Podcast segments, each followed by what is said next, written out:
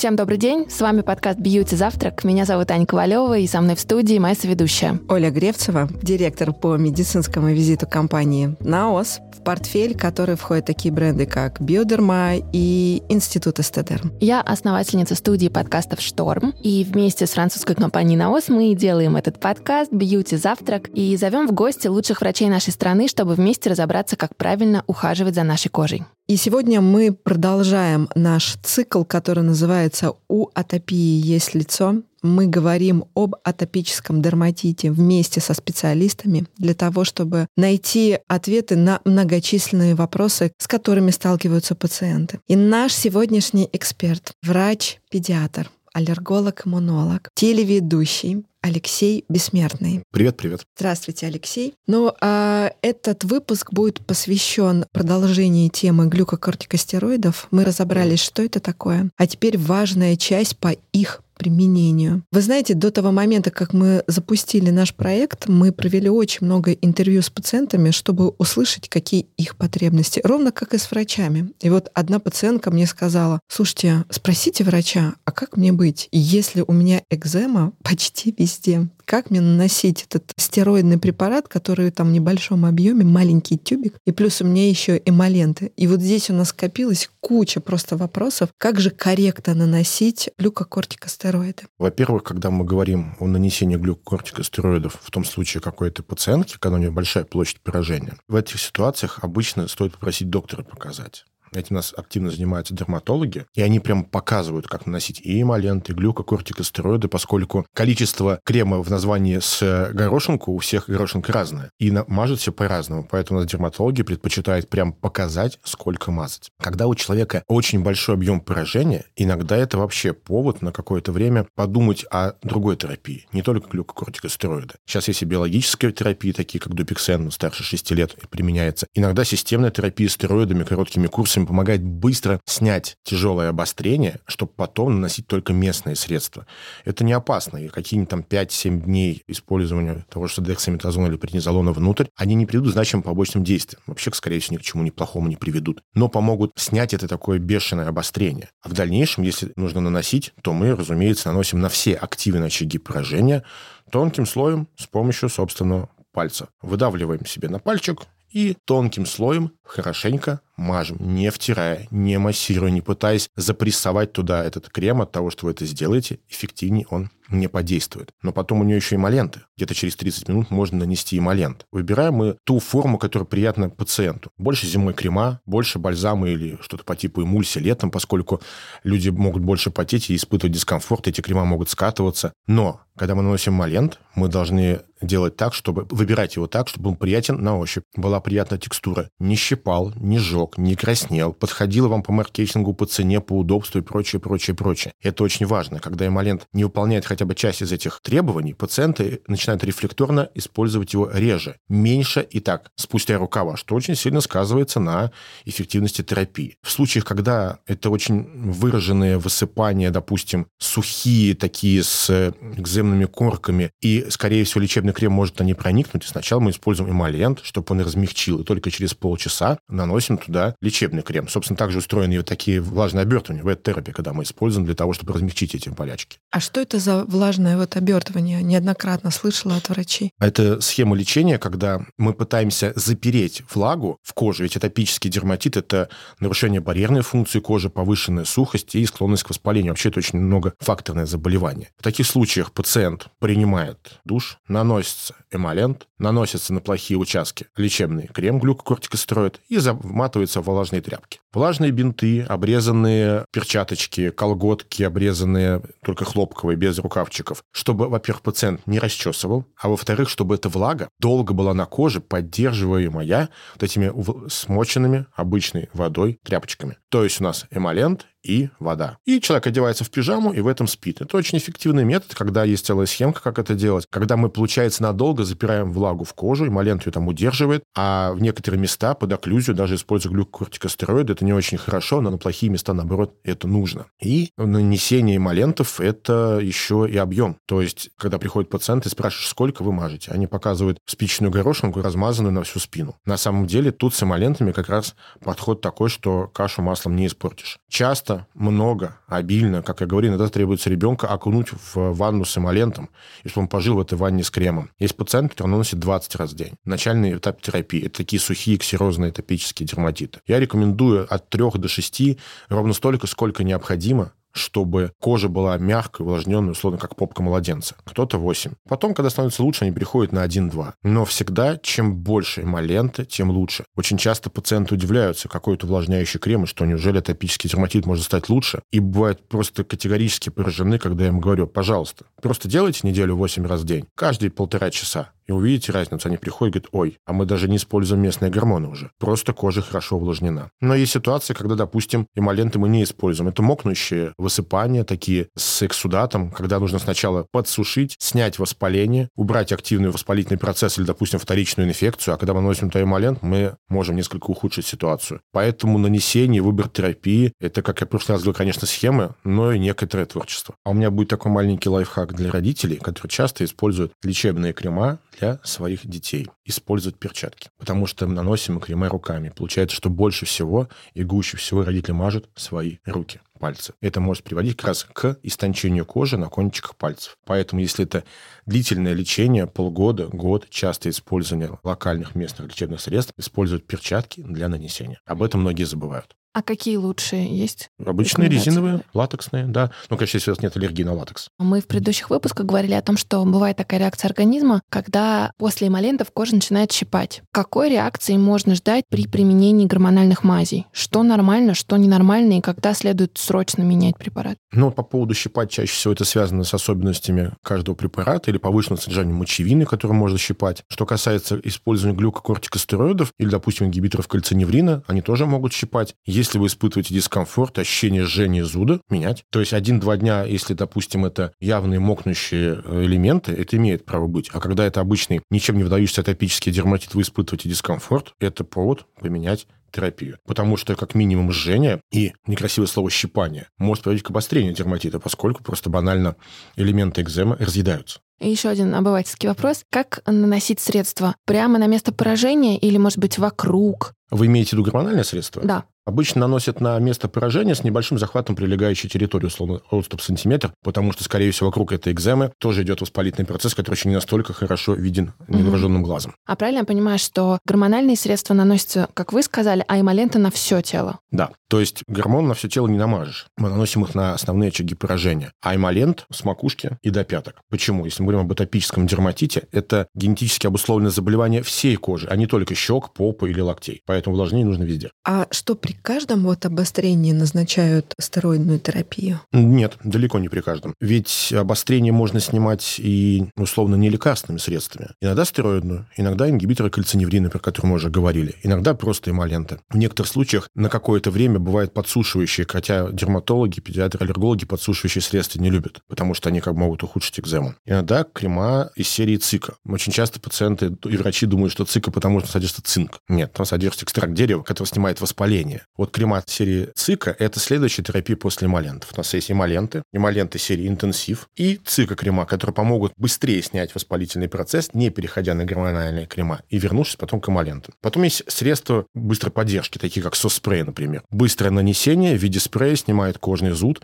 и, соответственно, быстро снимается обострение, потому что при атопическом дерматите есть такой патологический цикл, называется зуд воспаления. Кожа воспалена, она зудит, мы ее чешем. Чем больше чешем, тем больше она воспалена. Чем больше воспалена, тем больше зуд. И начинается патологический цикл, такой артифициальный дерматит, когда человек сам себя расчесывает и ухудшает течение дерматита сам себе. Ну, а в продолжение слов Алексея я хотела бы порекомендовать решение биодерма. Это атодерм сос спрей, и несложно догадаться, что это средство, которое должно быть в аптечке у каждого атопика. Это средство для очень сухой и чувствительной кожи, которое купирует зуд мгновенно. У нас есть клинические испытания, которые это подтверждают.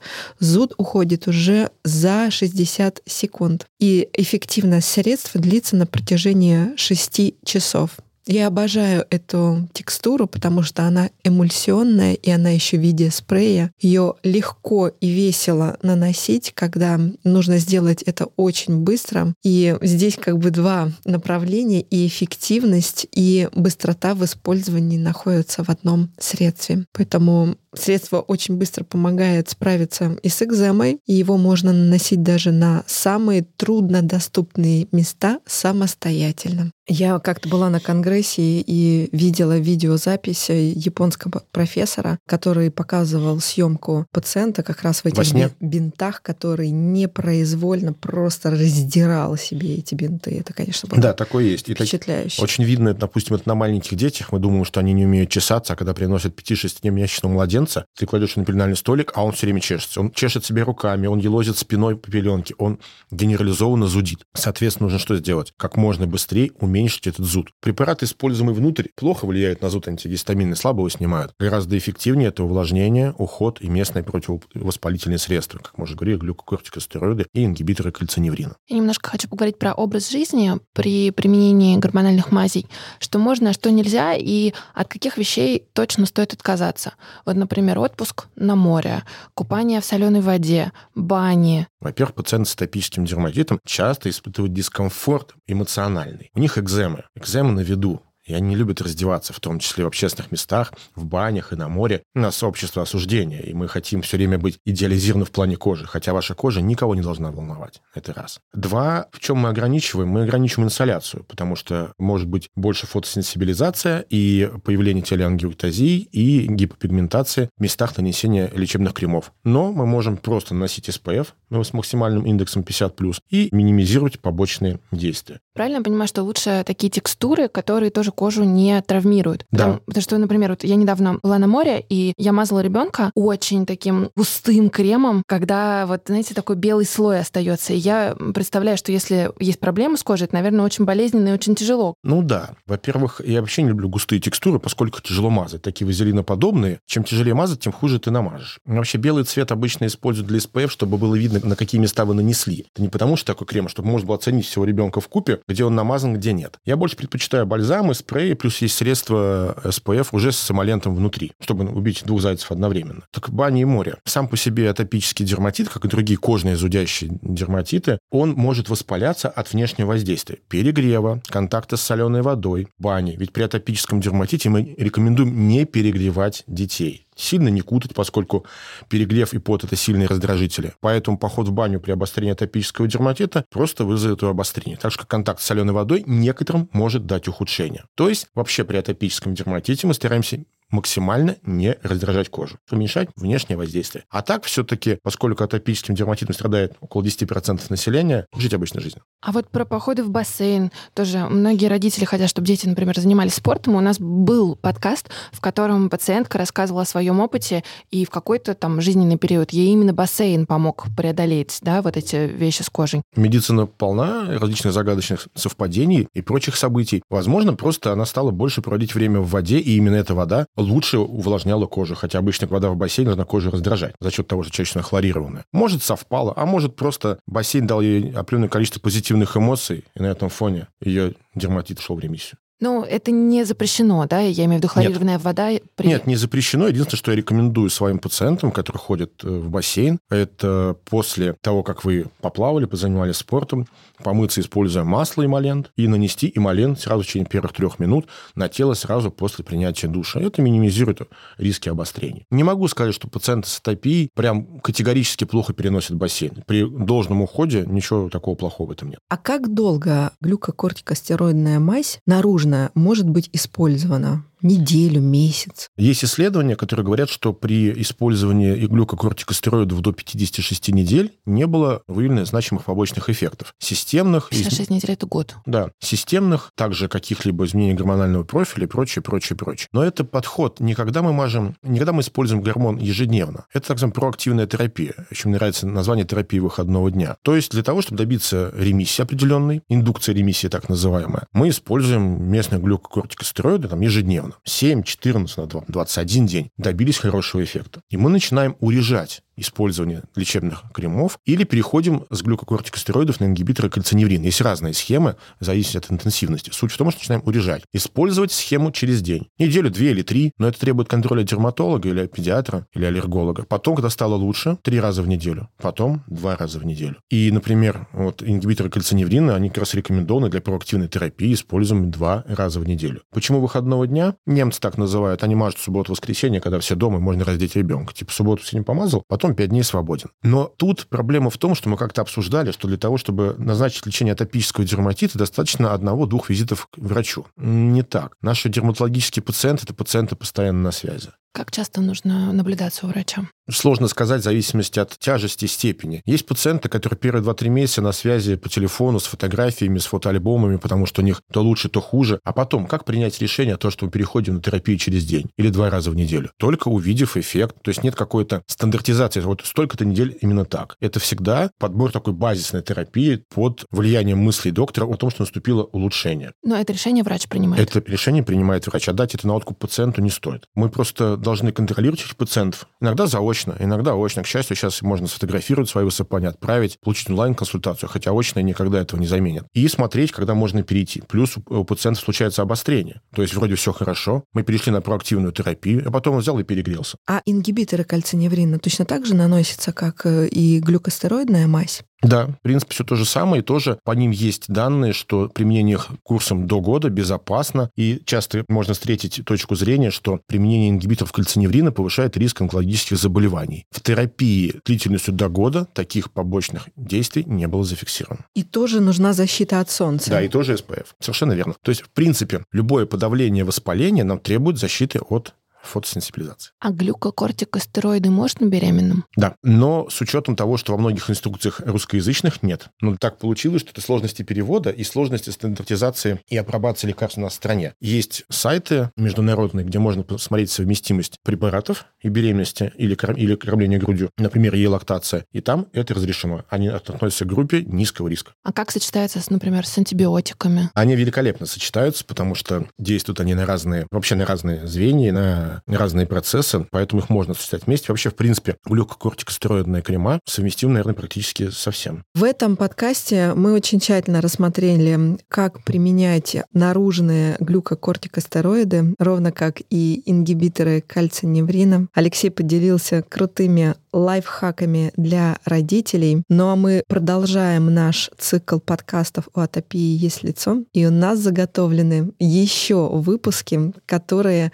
помогут нам разобраться с фобиями относительно стероидной терапии. Спасибо. Спасибо. Ну, а для тех, кто еще не знает, мы торопимся напомнить, что у нас есть телеграм-канал Beauty Завтрак, где мы делимся советами об уходе за кожей от лучших врачей нашей страны. Он рассказывает о том, как заботиться о своей коже, о своем психологическом состоянии. Мы рассказываем также о сложных терминах и даем ответы на все ваши вопросы. У нас есть еще канал в Яндекс Дзене, который набирает обороты популярности. И он тоже называется Beauty Завтрак. Все просто. Подкаст Beauty Завтрак, Яндекс Дзен Beauty Завтрак и Beauty Завтрак канал в Телеграме. Вот в Яндекс Дзене вы тоже найдете статьи и видео на самые актуальные вопросы. Как снимать макияж, что делать, если у вас чувствительная кожа и как собрать косметичку на отдых. Ссылки на каналы мы оставим в описании. Переходите и помните, что когда мы говорим о коже, забота прежде всего. Подписывайтесь на наш подкаст и слушайте выпуски каждую неделю. Оставляйте отзывы в приложении Apple Podcasts, чтобы помочь другим узнать про наше аудиошоу. Напоминаю, что наш подкаст доступен во всех подкаст-плеерах, и вы можете слушать его там, где удобно. До встречи в эфире, и не забывайте, что когда мы говорим о коже, забота прежде всего.